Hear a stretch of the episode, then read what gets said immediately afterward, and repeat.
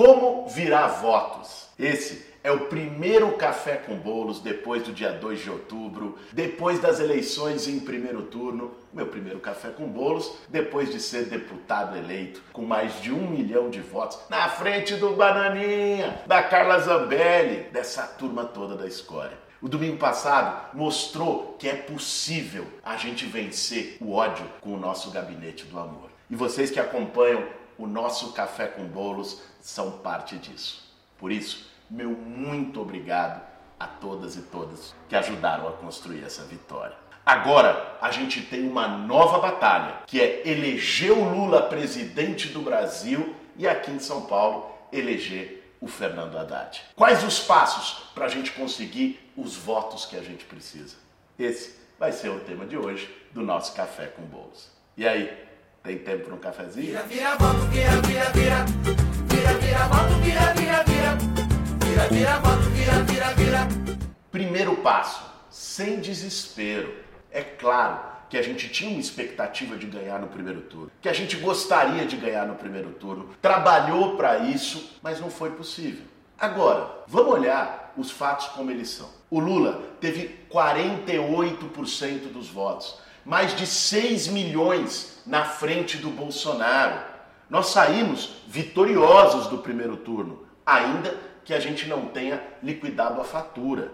Eu vi muita gente, depois do domingo passado, ficar, puxa, ó céus, ó terra, tá tudo perdido. Não, já deu o tempo da gente entender, digerir o resultado, fazer as análises. Agora é momento de lutar pela vitória, sem medo.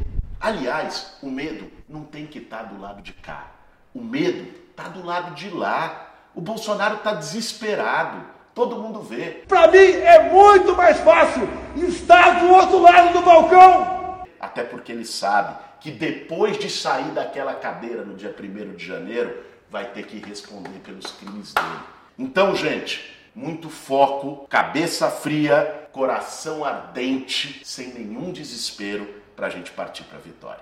Aos queridos amigos do Instagram, vamos trabalhar, gente, vamos trabalhar para a gente ganhar essa eleições. Segundo passo, dialogar com aqueles eleitores que não escolheram nem Lula nem Bolsonaro no primeiro turno. Vê bem, a gente não tem que ficar gastando tempo com eleitor bolsonarista convicto da terra plana, os comunistas. Não. Com esses daí é muito difícil virar o voto. O nosso foco tem que ser naqueles eleitores que optaram por uma terceira via, principalmente os que votaram na Simone Tebet e no Ciro. Se somar os votos do Lula com os da Simone e do Ciro, a gente chega a 55% dos votos. Se somar os do Bolsonaro com o do padre de festa junina, eles chegam a 43. É lógico que não é só porque a Tebet declarou apoio ao Lula e o Ciro também que esses votos vão vir automaticamente. Não é assim.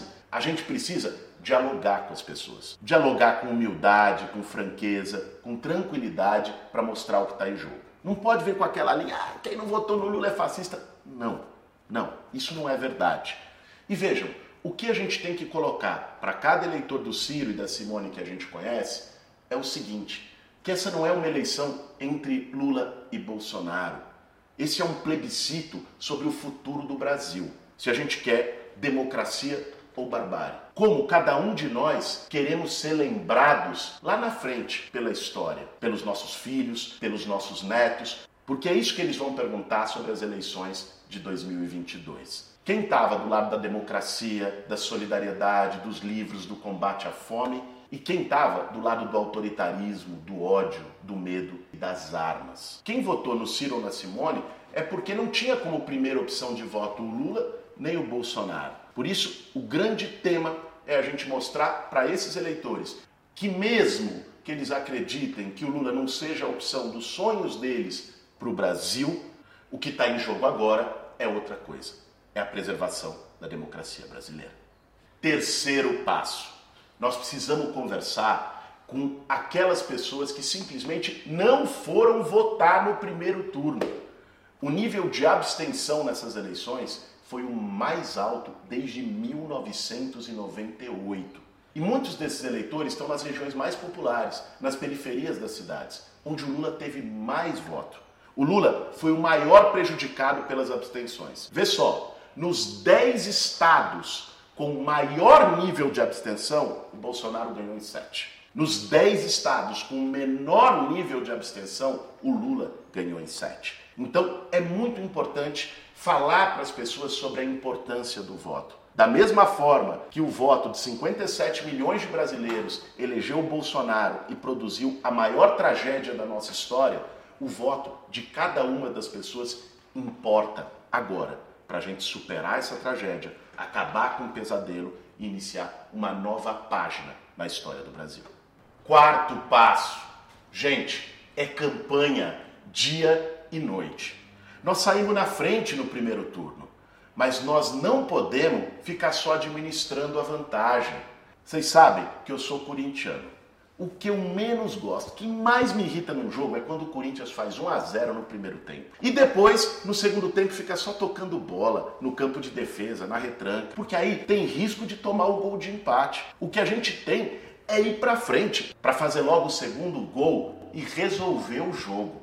É isso que a gente precisa fazer agora no segundo turno. E todos nós temos um papel. Todo mundo conhece gente. Todo mundo tem as suas redes de contato pessoal. Todo mundo, ou a maior parte das pessoas, está nas redes sociais. Então, gente, é pegar os absurdos do Bolsonaro e passar para diante. É pegar a comparação entre o governo Bolsonaro e o governo Lula em todos os dados e passar para diante. Cria a lista de transmissão no Zap Pega TikTok, Facebook, você não tem perfil, abre, né? Abre e fica, posta, fala com as pessoas. O volume importa muito. É assim que muitas vezes o bolsonarismo usa as redes. Curta, comente, engaja aquelas postagens que mostram quem é de verdade Jair Bolsonaro, todos os seus esquemas. O cara que dizia que ia acabar com a corrupção, olha o que fez, foi barra de ouro, foi orçamento secreto e por aí vai.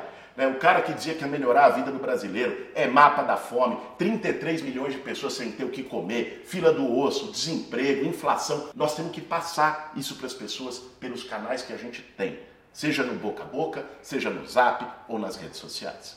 Ó, oh, e nisso, não tenha medo de parecer chato, porque o lado de lá faz isso intensivamente. Às vezes você está numa mesa de boteco, ah, eu não quero falar de política, não sei o que e tal, ou está com um grupo de conhecidos e tal. Mas o bolsonarista sempre vai jogar o assunto. E se só ele falar e a gente não fala, o argumento deles é o que vai ficar na cabeça das pessoas. Então, nesses dias que faltam, é intensidade, é falar em tudo quanto é canto. E quinto ponto, se organize para atuar nesse segundo turno. Muitos de vocês sabem que a gente montou na minha campanha para deputado os grupos de ação Lula Bolos. Esses grupos de ação vão continuar ativos, agora como grupos de ação Lula Haddad aqui no estado de São Paulo. Porque nós temos que derrotar o Bolsonaro, mas temos que derrotar esse Tarcísio que foi colocado aqui, que representa o projeto bolsonarista e miliciano.